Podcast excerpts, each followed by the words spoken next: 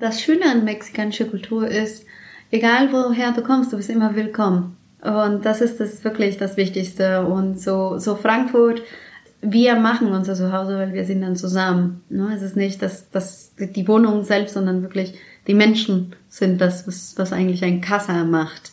Und ähm, jetzt ist so, Frankfurt ist mein, mein Kassa jetzt, meine Wohnung.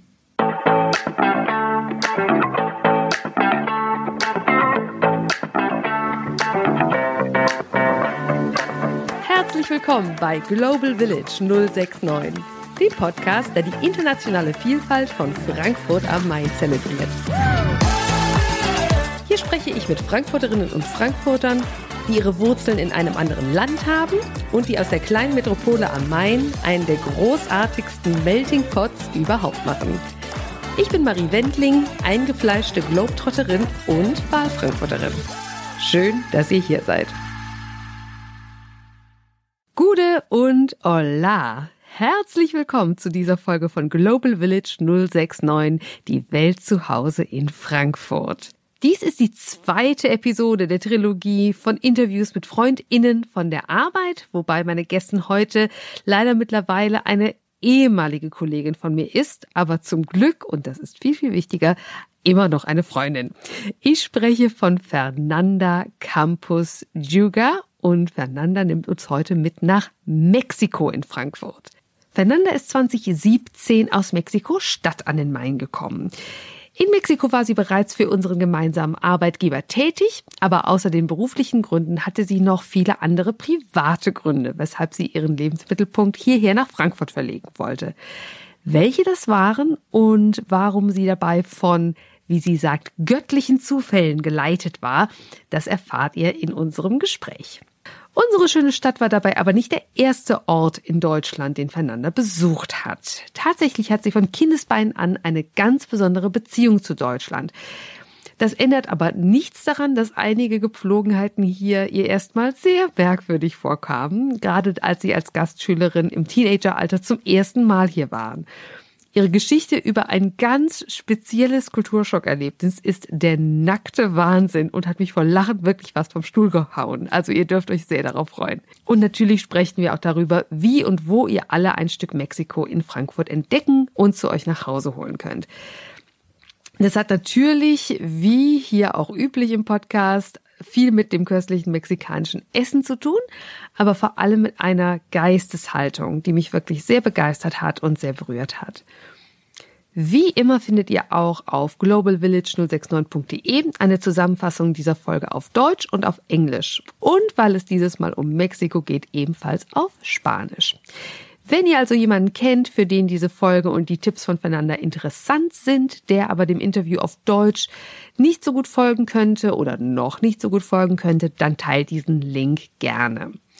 Kontaktieren könnt ihr mich unter kontakt at globalvillage069.de oder über Instagram. Da findet ihr mich unter globalvillage069, alles ein Wort.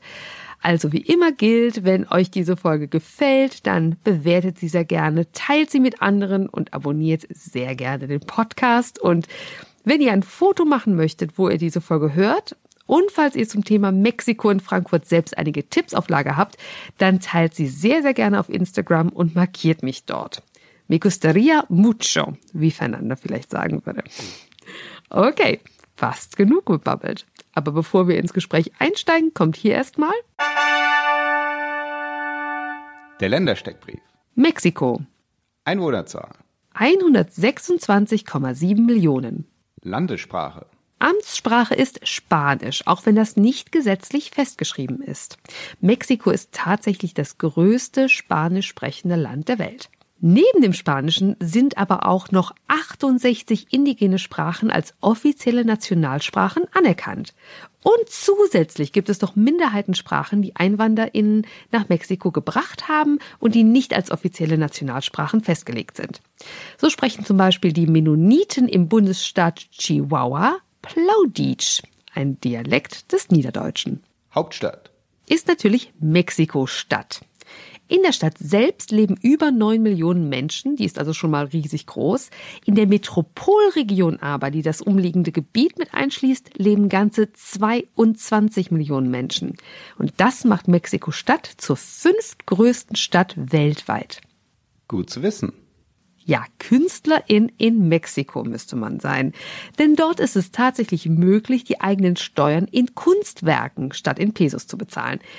Diese staatliche Regelung gibt es bereits seit den 50er Jahren und hat einen doppelten Vorteil, nämlich die KünstlerInnen werden in ihrer Arbeit unterstützt, wenn sie sich die Steuer nicht leisten können und der Staat baut seit Jahrzehnten auf diese Art eine ansehnliche Kunstsammlung auf, die auf Wanderausstellungen im ganzen Land gezeigt wird.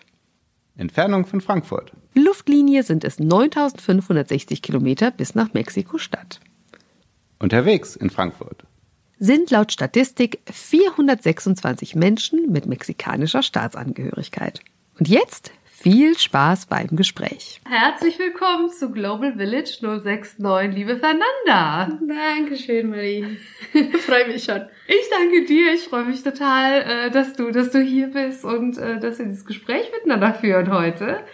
Genau, du bist ja aus dem Herzen Mexikos, deine ganze Familie und du, du bist ja geboren und aufgewachsen in Mexiko-Stadt.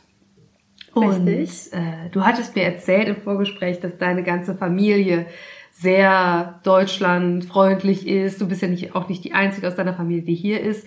Ähm, wie kam das? War das irgendwie geplant? War das Zufall? Wie war da der Hintergrund?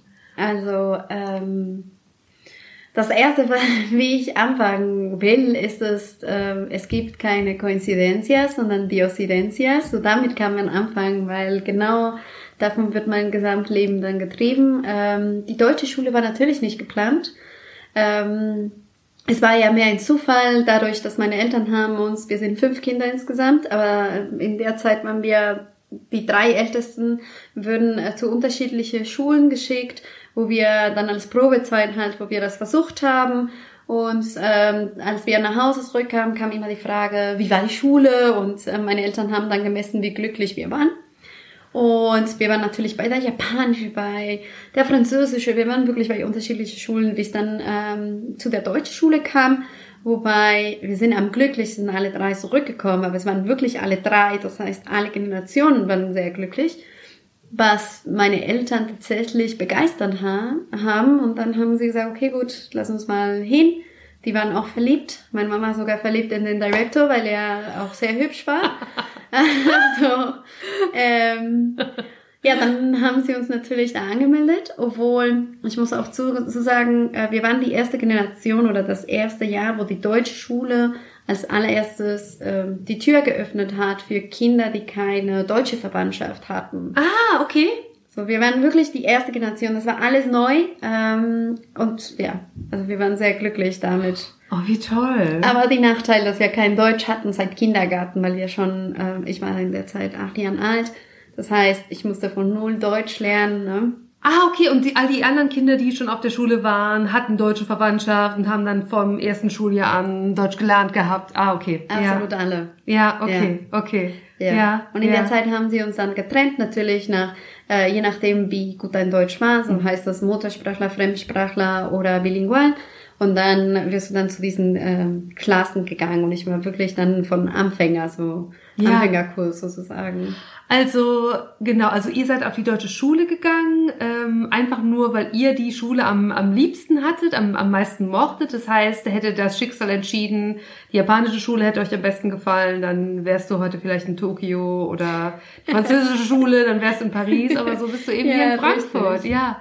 Und ähm, du hast eben gesagt, wie, wie geht der Spruch? Es sind Coincidencias sind Diosidencias. Ähm, es gibt keine Koinzidenz, mhm. äh, Coincidencias, es gibt nur Diosidencias. Dios ist Gott, ne? also äh, wir sind sehr äh, katholisch halt in der Familie, dann sagen wir Diosidencias, also ja. Gott wollte das so haben. Ja, es ist ja. Schicksal wirklich. Ja, Schicksal. Es sollte so sein. Es sollte so sein, wie cool.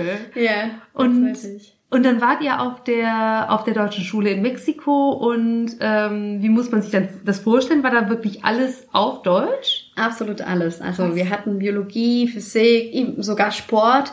Es waren wirklich äh, deutsche Lehrer, die halt aus Deutschland kamen. Die haben normalerweise haben sie in Mexiko für drei Jahre ge äh, gewohnt, gelebt und dort gearbeitet auch. Ne? Und dann haben sie unterrichtet.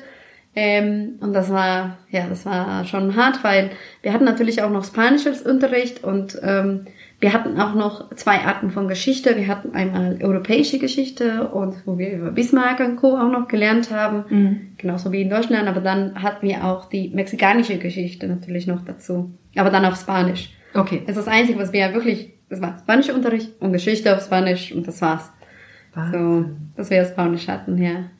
Und dann stand wahrscheinlich auch sehr schnell fest, dass du irgendwann nach Deutschland gehen möchtest als Austauschschülerin. Ne? Richtig, so die Schule ähm, erleichtert das äh, oder bietet das an die Schüler tatsächlich, dass sie im Ausland gehen, aber bietet das im Sinne von, ähm, die können dir was raten, wie du da hingehen, aber wie du da hingehst, das musst du alles von alleine machen. So, was wir ja gemacht haben, war, wir sind fünf Kinder, ne? meine älteste Schwester war die erste, meine Mutter hat eine Cousine, die in Herzogenaurach wohnt. Ja. Und sie hatte Freunde, die dann meine Schwester äh, angenommen haben. Alles privat organisiert. Alles privat organisiert. Wahnsinn. So, sie ist dann als erstes dahin und dann kam sie dann zurück. Sie ist dann ein zweites Mal hingegangen, aber nach Leipzig. Mhm. Und in Leipzig hat sie bei, äh, auch bei Freunde von Freunden, hat sie auch ein Jahr da gewohnt. Und da hat sie in einer Schule ein Schild gestellt von Familie gesucht für mich. So ein schwarzes Brett. Ja. Nein. Ja, wo man wirklich so die Nummer abreißt, ne? Und, so, und dann ruft man an und sagt man, ja, ich will das. So war das. Nein. Geil. Und so war eigentlich wie die von Tunz auf, also zu mir gekommen sind. Die von Tunz, ja. Meine erste Gastfamilie in Leipzig-Grima. Mhm. Die haben sich bei mir gemeldet. Ich war 13 Jahre alt in der Zeit. Also zwölf noch, weil ich bin 13 dann in Leipzig geworden. Aber ich habe dann tatsächlich ein Jahr dann in Grima gewohnt. Das ist ein ganz kleines Dorf, eher das größte Dorf in der Nähe von, von Leipzig. Okay. Äh, in der Zeit mit 2000 Einwohnern. in der Zeit damals. Ähm, und da kam ich tatsächlich an, dann bei einer Gastfamilie, die weder noch äh, Spanisch äh, und noch Englisch reden könnten. Also es war sächsisch. Also nichts, nichts anderes das war wahrscheinlich auch, also sprachlich nochmal auch vom, vom Akzent her einfach eine Herausforderung. Ne? Wenn du irgendwo hinkommst, egal welcher Akzent das ist, wenn der einfach stark ist, ist bestimmt. Ich wusste gar nicht, ob sie wirklich Deutsch reden. ich war so, ich habe meine Eltern noch angerufen und gefragt, hey, ich glaube, ich habe kein Deutsch gelernt, solche Schule in Mexiko. Das ist das nicht Deutsch, was sie mir, was sie mir beibringen dort. oh, nein. Ich kann es ich kann's mir vorstellen. Ich kann es mir, ich kann's mir gut vorstellen. Ach mein Gott, aber mit drei, also mit zwölf Jahren, 13 Jahren, ähm, du musst wahnsinnig selbstbewusst gewesen sein. Oder wie weißt du noch, wie das war? Wie du Man ist nicht hast? selbstbewusst in der, in der, in dem Alter. Es ja. ist nur, ähm, du verstehst, du musst deine Sachen einpacken und du, du weißt, okay, es muss äh, 25 Kilo in der Zeit könnte man äh, mitnehmen. Ja. Das heißt, du musst absolut alles einpacken. Und da fängt es an. Was brauchst du wirklich im Leben? Und also solche Fragen musst du dir beantworten, schon in dem Alter. Und für mich in der Zeit war, es gibt keine Avocados, es gibt keinen Mangos, es gibt kein Chili. Ich habe absolut alles, was Essen angeht. So, da habe ich gesehen, Essen ist wichtig in meinem Leben. Oh, oh ja. Ich habe das alles eingepackt.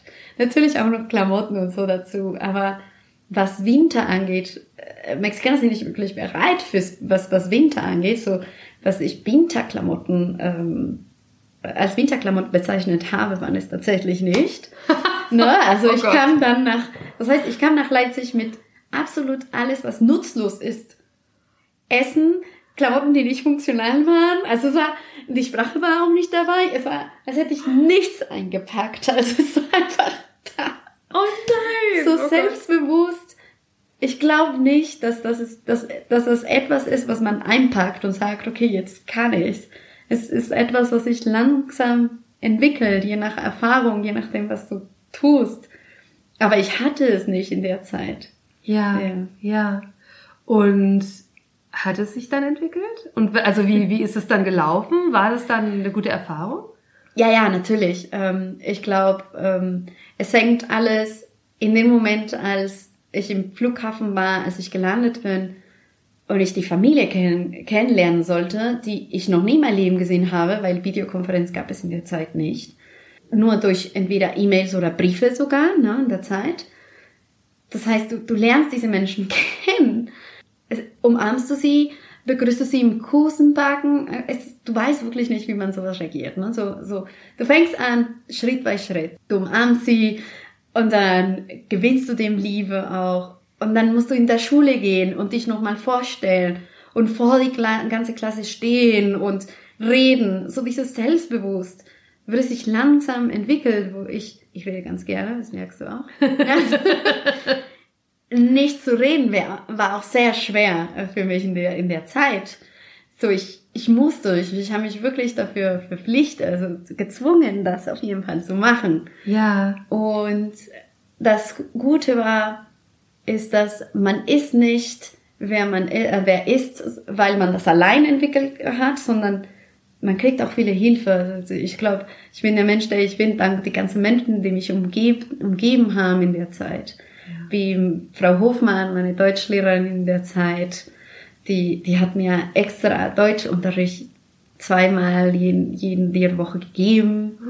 Meine Gastmutter, die äh, mir nicht nur Deutsch beigebracht hat, sondern auch ähm, Lebensgespräche hatte mit ihr von Sachen, die ich zum Beispiel bei meiner Familie niemals reden würde, weil das Tabu-Themen äh, sind, also Themen wie, keine Ahnung, ähm, es kann sein Sex, es kann sein mhm. Schule, es kann sein absolut alles. Also das ist, äh, es ist nicht, dass das verboten ist, aber es macht man nicht, weil das so unpolite oder ja. ist in meiner Kultur. Und ja. ähm, ich habe so vieles, äh, so, so, ich bin so dankbar für diese Familie. Ich habe so vieles von denen gelernt, von die menschliche Seite.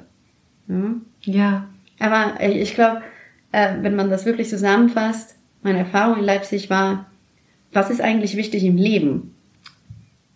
von dem Moment, wo du einpackst, um in ein anderes Land zu kommen, bis was das, was du erlebst, den Moment, was du erlebst und die äh, Time Quality, ne, dass du eigentlich an jeden Mensch gibst, das ist wirklich anders. Also ich würde sagen, wirklich, ich bin wer ich bin, dank dieser ganzen Erfahrungen. Ja, ja, dass ja. diese Zwischenmenschlichkeit, dass das wirklich das Aller, Allerwichtigste ist. Du? Ja. Ja. Und da hat sich geprägt. Ich war in meinem Kopf seitdem ich 13 Jahre alt war oder eher mehr, seitdem ich 8 Jahre alt war, dass ich zur deutsche Schule gegangen bin, ich wusste es, Deutschland ist wichtig für mich. Also ja. es war schon da geprägt, es ist da geblieben für immer. Das ist Wahnsinn. Das ist so eine schöne Geschichte. Du hast mir, ähm, wir haben ja vorher schon mal gesprochen und dann, äh, da hattest du mir was erzählt, wo ich sehr lachen musste, ähm, zum Thema deutsche Klischees. Du hattest erzählt, ne, genau, dass es halt viele negative Klischees gibt, ne, wenn man Deutschland selbst nicht kennt, ne, von irgendwie Zweiten Weltkriegsfilmen und so, ne.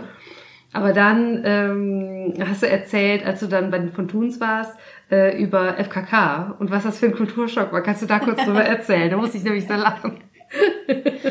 ja, so in der Nähe von Grima gab es ähm, zwei Seen und die waren, was heißt in der Nähe, das sind zehn, zwölf Kilometer weit entfernt und äh, für meine Gastfamilie war selbstverständlich hier dein Fahrrad los. Ne? Also natürlich so entweder Fahrrad oder wann, aber dann habe ich mein Fahrrad genommen. Mit Freunden war ich dann unterwegs. Das erste Mal wollten wir schwimmen gehen. Ich habe alles eingepackt, so Badeanzug, alles Mögliche.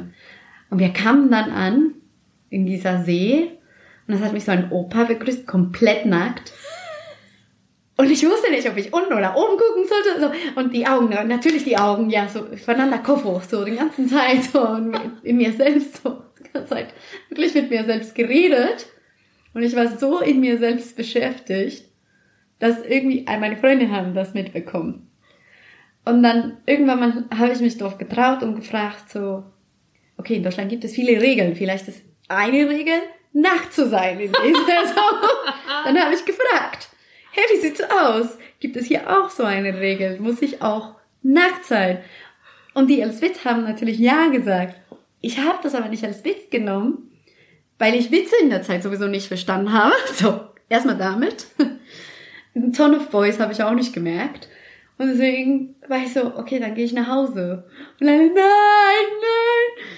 Ich war aber schockiert, weil ich habe noch daneben eine komplette Familie beim Grillen gesehen, alle nackt. Von Enkelkind bis Opa. Wo ich gedacht habe, so, nein, nein, nein, nein, das gar nicht, das geht gar nicht. weißt du, wie unangenehm das ist, weil man weiß nicht, wo, wohin man sehen will, weil man sieht den Körper als was Sexuelles und nicht als was, als was Natürliches. Ähm, Also man sieht die Organe, die sexuelle Organe, was man immer in, in der Schule lernt, ne? Von, Ja. Äh, Brüste, was auch immer. Das, die Wörter wird man nicht laut gesprochen in meiner Kultur und dann sehe ich das. Das war, das, no, Dios mío. Das würde meine Mama sagen. Katastrophe.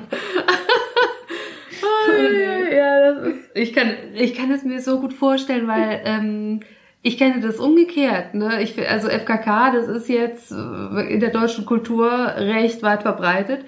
Und ähm, ich war Austauschschülerin in, in Amerika mit, mit 15, 16 und ich weiß, dass das Thema Nacktheit oder auch in England das Thema Nacktheit, das ist ganz, ganz anders. Ne? Selbst die Idee von Sauna ist, äh, wenn man da sagt, ja klar, da gehst du nackt hin, das ist auch gemischt und dann so, so ne?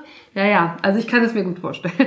Ich glaube, es, es liegt eher mehr daran, um Akzeptanz. Ich glaube, ähm, was die deutsche Kultur angeht oder was mir so gut gefällt, ist das die Akzeptanz von sich selbst. Also ich, ak- du akzeptierst, dass du, ja, du bist ein bisschen dick, was auch immer, aber es ist nicht wichtig. dass Du siehst deinen Körper nicht mehr als was Sexuelles, sondern wirklich als Körper, als Ja. Mensch da. Und Total. das ist, was mir am meisten gefällt, weil in dem Moment, wo man sich traut, schon nackig an der Welt vorzustellen, ist, weil du dich selbst akzeptierst. Ja, Und total. wenn du das tust, dann tun das alle. ja. Ja, Und total. Das ist äh, tatsächlich das, was ich vielleicht in der Zeit war ich zu jung, um das zu verstehen. Ähm, jetzt, ich, es ist nicht, dass ich das alles weiß, aber ähm, jetzt kann ich verstehen, warum sie das tun. Ja, total. Ja. Total. Ja, da gibt es, ich weiß, da habe ich mal gelesen, da gibt es Studien dazu, dass ähm, äh, wenn du zu Komplexen neigst oder denkst, genau, ich bin zu dick, ich habe Zellulite, ich bin zu haarig, was weiß ich, dass wenn man dann irgendwie in der Sauna ist oder irgendwie nackt ist und auch mit anderen nackt ist, ne, dass man, dass das total heilsam ist. Weil man eben sieht, jeder hat halt irgendwie den Körper, ne, mit allen Körperteilen dran. Ne? Aber äh, du musst auch verstehen, dass es ist, ähm, ich komme aus, aus einer Welt, wo eigentlich die Schönheit ist, irgendjemand hat sich operiert, irgendjemand, die Brüste ist schon größer, die Po soll größer, also Ja. es ist, es heißt lange nicht, dass das alle tun in meiner Kultur, aber es schon viele. Ja, klar. Und dann komme ich zu einer Kultur, wo eigentlich Schönheit ist, dass die Natur pur, was du als Mensch bist. Mhm. Das war krass. Das war schon schockierend. Ja, das glaube ich. Ja. Krass. Ja, so habe ich es gar nicht gesehen. Stimmt. Ja, da steht auch einmal der nackte Opa in Grima und. Ja, alles hängt. Keiner sagt was. Ai, ai, ai. Okay. okay, das waren die von Toons und du hast, du hast noch eine andere Geschichte erzählt, die ich auf jeden Fall besprechen wollte, nämlich die haben was getan, um dich willkommen zu heißen.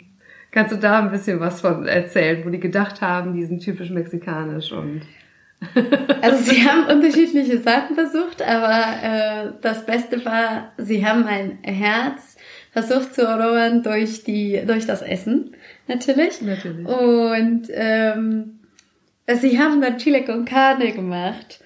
Was ich aber sagen muss, ähm, sie haben das mit ganz viel Liebe gemacht, ne? absolut alles Zutaten, alles reingemacht. Es war mega lecker. Und dann haben sie das den Tisch gebracht und dann habe ich gefragt, was ist das? Den Herz von meiner Gastmutter ist komplett zerbrochen. Und dann hat sie gesagt, Chile con Carne. Und ich so, und was ist das? Und sie so, was? Isst das in Mexiko? Und ich so, ah ja, ja. Aber in meinem Kopf war immer noch die Frage, was ist das? oh nein. So, eigentlich ist es so, Chile con Carne ist nichts mexikanisch. Es hat schon, die, was die Zutaten angeht, das sind schon Zutaten, die wir öfters mal benutzen mit unterschiedlichen Gerichten. Aber das niemals würden wir die Mischung haben. Also In gar keinem Restaurant wirst du das finden. Chile con carne. Weder noch Burritos, das ist auch nicht mexikanisch. Also viele sagen, ja, das ist Nicht? das, aber nein. Nein. Oh nein! Ey, alles, alles, was wir denken, so Chili, Burritos. Nein, gar nicht. Also es ist tatsächlich so, dass ähm, es gab Mexikaner natürlich, die in Texas gewohnt haben in der Zeit, dass Texas noch äh, zu Mexiko gehört hat. Ja. Aber in äh, die Revolution wurde dann dieses Territorium, also dieses Land, Stück von Land verkauft an die, an die Amerikaner. Das heißt, ähm, die Mexikaner, die auf der Seite geblieben sind, die hatten vor allem Restaurants und die haben weiterhin für die Amerikaner gekocht. Ja. Aber die werden nicht schnell satt. So, weil die Tortillas, die waren halt, keine Ahnung, so 15 Zentimeter Durchmesser, so mäßig. Und ähm, das heißt dann, die mussten dann die Tortillas äh, verbreiten. Dann entstanden dann halt die Tortilla wie die für die Burrito. Ja. Und die mussten viel mehr Zutaten reinmachen, damit die Amerikaner wirklich voll wären. Ja. Und ein normaler Taco faltet man einfach so ähm, in zwei und nehmen das. Aber ein Burrito könnte man nicht einfach so falten und nehmen, so die mussten das wickeln. Und daraus kam eigentlich der Burrito zum Beispiel. Das ist Tex, äh, Tex-Mex. Ja, ne? das ist genau. Tex-Mex, Ja. richtig. Ah. Also das ist, äh, also alles, absolut, äh, Chile con carne ist auch Tex-Mex, also das kam von den Amerikanern, aber das ist nicht mexikanisch. Was ist mit so, da gibt's ja dann diese ganzen Variationen, Enchiladas, Quesadillas. Das schon. Das ist Das schon, okay, gut. da bist du schon auf die Safe. Okay, gut. Safe Space. Gut, gut. Und Guacamole? Guacamole ist auch mexikanisch, obwohl das wird von den Mexikanern selbst nicht viel gemacht. Okay. Das wird viel, auch viel mehr für die Amerikaner. Ja. Mexikaner kamen irgendwann mal auch das zu tun, Ja. aber es ist nicht etwas, was man viel isst. Ah, okay. Also das, das nicht. Eher mehr ähm, immer als Beilage Mhm. haben wir immer drei, minimal drei ähm, äh, Chili-Soßen, was wir normalerweise drauf machen auf, der, auf das Essen. Kann es eine grüne Soße sein, aber Chili grüne Soße, nicht die Frankfurter grüne Soße. das wird nicht verwechseln. Äh, rote Soße und wir haben, machen auch noch mit an, unterschiedliche Chilis andere Soßen. Ne? ja, okay. Ja, also das ist Okay. was als Beilage, aber Guacamole ist nicht etwas, was dabei ist. Okay. Nicht immer. Und da kommen wir gleich noch zu, wenn wir mehr über deine Frankfurt-Experience sprechen. äh, genau, was man, äh, äh, wo man hier das erleben kann ne? und vielleicht auch, was man selbst äh, äh, zu Hause machen kann. Ähm, aber genau, ich gehe nochmal zurück. Ich gehe nochmal zurück zu, äh, zu deiner Deutschland-Experience, weil irgendwann war dann die Zeit bei, von Tuns jetzt vorbei. Ja. Ne? Und du bist dann äh, zurück nach Mexiko-Stadt. Und dann warst du aber noch einmal in Deutschland, bevor du dann final in Frankfurt gelandet bist. Richtig, also ich war äh, zwei Jahre in Mexiko, dann kam ich zurück, um die 11. Klasse in Hamburg, Hamburg-Harburg abzuschließen. Auch mal wieder ein Jahr, wo ich auch von der Reeperbahn genossen habe und so, auch so von äh, der Fischmarkt und äh, ich weiß nicht, es, äh, Sylt natürlich war Na auch klar. dabei, weil die Gesamterfahrung sollte so sein. Dann kam ich wieder nach Mexiko und stand die Frage, wo will ich studieren? War aber für meine Eltern, die hatten ein bisschen Angst, dass wenn ich dann in Deutschland studiere, dass ich mich ein bisschen verliere. Das heißt dann am Ende des Tages habe ich in Mexiko studiert, aber ich wusste es, dass wenn ich meinen Abschluss habe, ich gehe. Ich Ja. habe sogar gehört, der Bruder von meinem Vater hat dann ihm gesagt, "Hä, sie wird äh, ihren Abschluss bekommen und ihr ihren Abschluss mit ein Ticket nach Deutschland geben. Und das habe ich getan. Ich habe meinem Papa, hier ist mein Abschluss, hier ist mein Ticket. Und bin ich dann nach Frankfurt gekommen. Oh. Mit ein One-Way-Ticket. Oh, Ja. oh wow, oh wow, Ja. oh wow, krass. Ich finde es total schön und total beneidenswert, irgendwie so diese, diesen, diesen Weg so vor sich zu sehen, so, ne, diese Sicherheit zu haben, weil das ist natürlich, ähm, ich glaube, gerade nach dem Studium, ne, irgendwie dieses, wie geht das Leben weiter, wo will man hin, ne, und ähm, da ja schon diese Richtung zu haben, das ist echt was Besonderes. Natürlich war das nicht so, dass ich ganz genau wusste, ah, ich will das machen. Das, das wäre eine Lüge, wenn ich das so sage. Ähm, ich glaube, wir alle haben so Befürchtungen.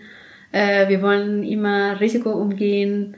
Aber wenn wir immer Risiko umgehen, dann leben wir gar nicht. So die Entscheidung musste eigentlich getroffen werden. Und ich hatte das immer im Herzen, weil beim ersten Austausch, am Ende des ersten Austauschs in Leipzig, habe ich meine Eltern angerufen und gefragt, kann ich hier bleiben? Haben sie Nein gesagt. Ende meines zweiten Austauschs in Hamburg habe ich angerufen und gefragt, kann ich hier bleiben? Nein, haben sie gesagt.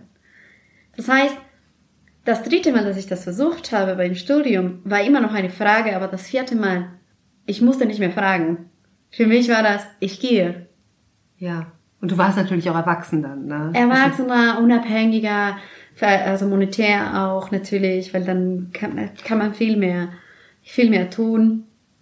Selbstbewusst weiß ich ehrlicherweise bis zu heute nicht, ob ich das ab und zu mal bin. Ne? Das ist natürlich auch immer die Frage, je Ja. nach Situation. Aber ich wusste schon, dass ich in Deutschland enden würde.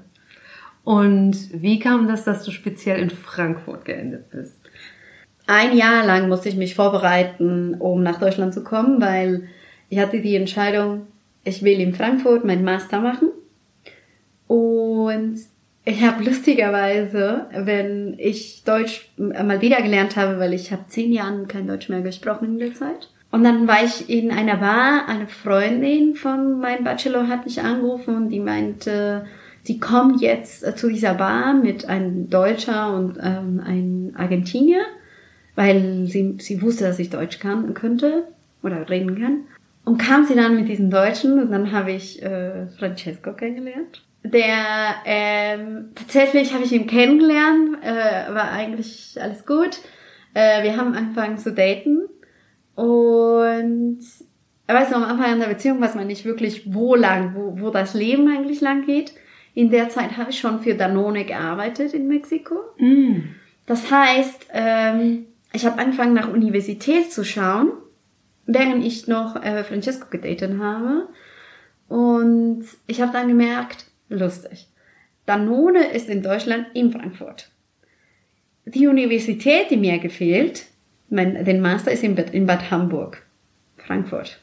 Frankfurt hat ein direkter Flug nach Mexiko, was auch teilweise von meinem Filter war. Ne? Das ist wirklich Filter. Und last but not least, Francesco ist da. Die Incidencias. Die Occidencias. Ja! Das ist wirklich absolut alles hat gepasst. Und so, okay, wenn das mit Francesco äh, klappt oder nicht, dann gehe ich. Ich nehme das Risiko an und mal schauen. Und ansonsten habe ich einen Master geschafft und gearbeitet und da ist alles äh, secure.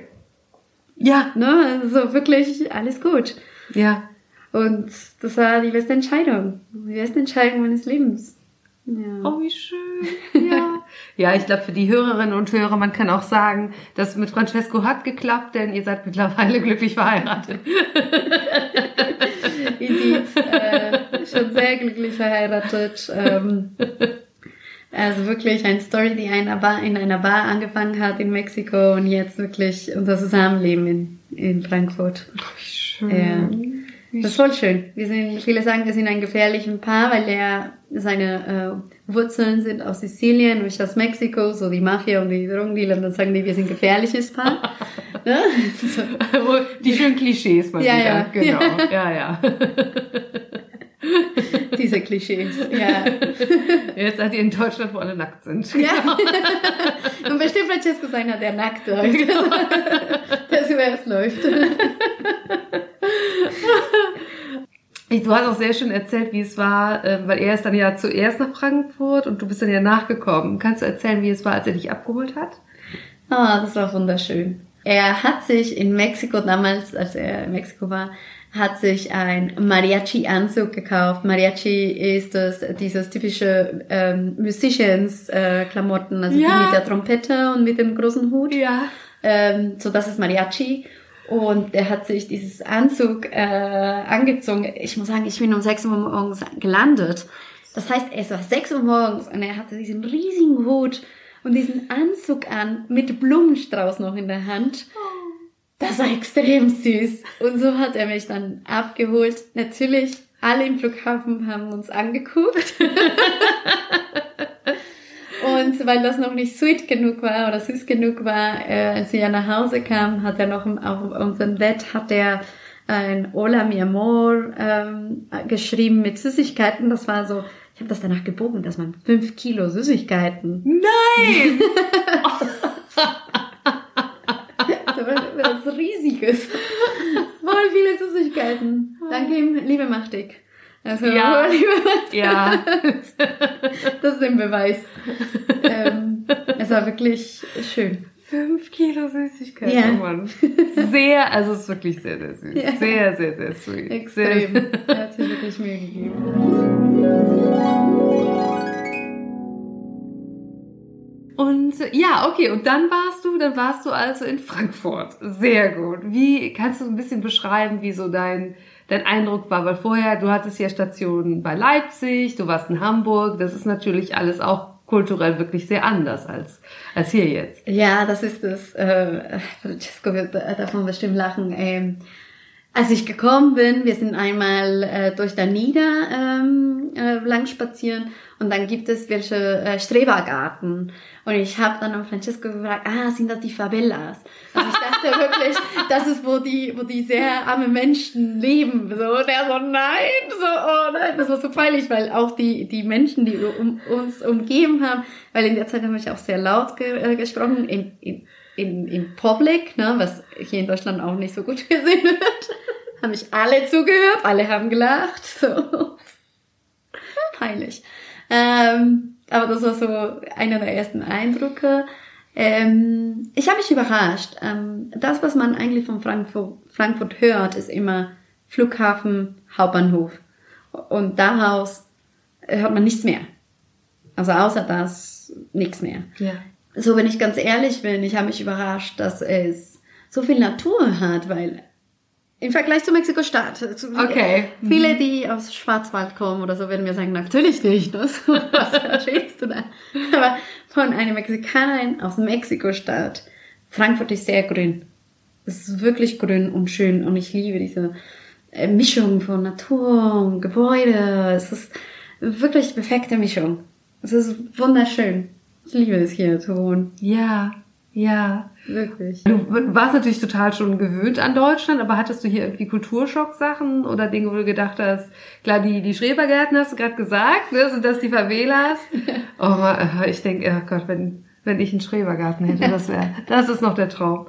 Ähm, irgendwelche anderen Dinge, wo du gedacht hast, irgendwie meine, Karneval oder Essen? Oder? Nein, ähm, also es gibt negative und positive wie immer. Ne? Also eins noch, die ein bisschen negativ war, war die ganzen äh, Freunde, die in der Hauptbahnhof sind, äh, wo ich mich äh, ein bisschen vielleicht geärgert habe, war nur, dass viele Leute gesagt haben, ja, du kommst doch aus Mexiko, das bist du gewohnt. Und ich so, das habe ich noch nie in meinem Leben gesehen.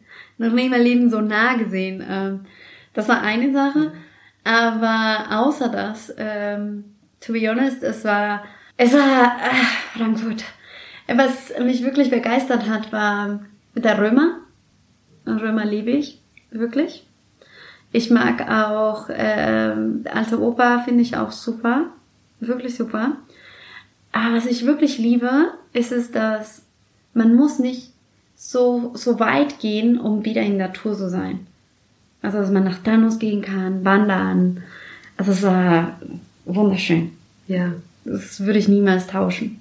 das kann ich total nachvollziehen. Das kann ich und, und, unterschreiben. Also das, das äh, geht uns genauso. Ne? Der Stadtwald hier direkt vor der Nase. Ich finde, das ist so ein Geschenk und äh, ne und auch die kleinen Parks und größeren. Also es ist, es ist toll. Es ist toll. Und eine Frage, die ähm, ne, die die ich mir so stelle, ne klar, du du kommst aus Mexiko, ne Francesco hat ähm, äh, sizilianische Wurzeln.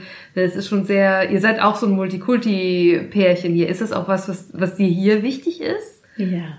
Ja. Definitiv. Aber Multikulti äh, bedeutet vieles. Es bedeutet nicht nur äh, die Leute, die vom Ausland gekommen sind, sondern auch die Leute, deren Eltern Ausländer sind. Ne? Das ist äh, tatsächlich, muss ich auch zugeben, mein Freundeskreis ist es tatsächlich von Menschen, die vor allem äh, ausländische Wurzeln haben.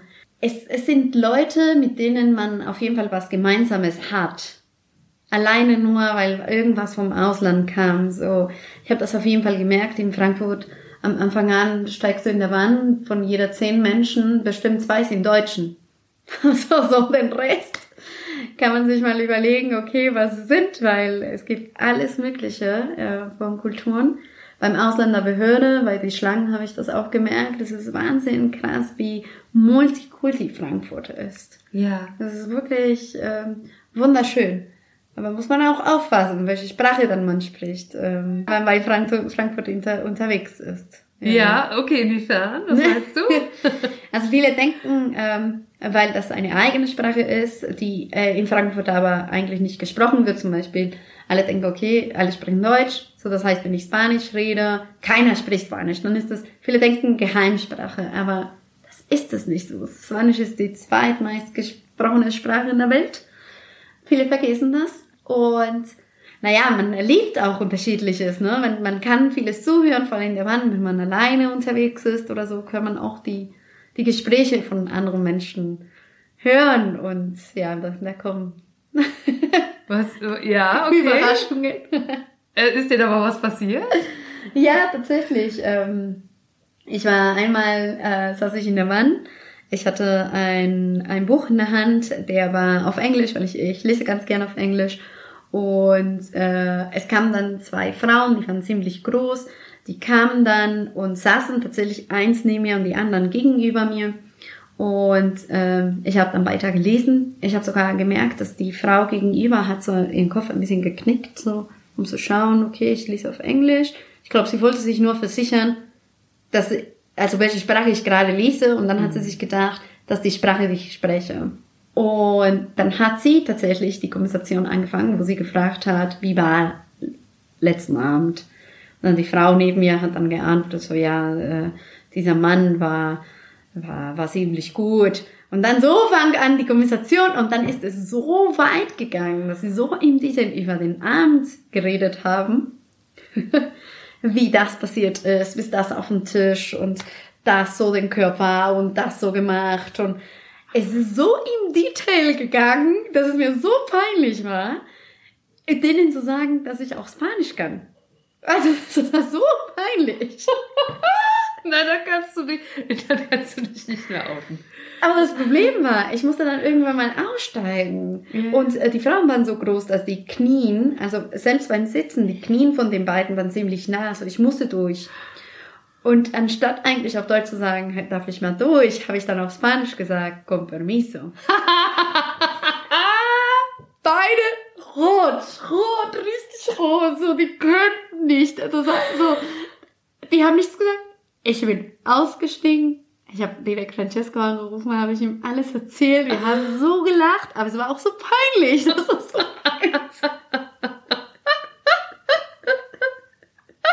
So, Leute, Achtung, äh, pass auf, was ihr in der Wand erzählt. Natürlich können andere Menschen erzählen, äh, äh, zuhören.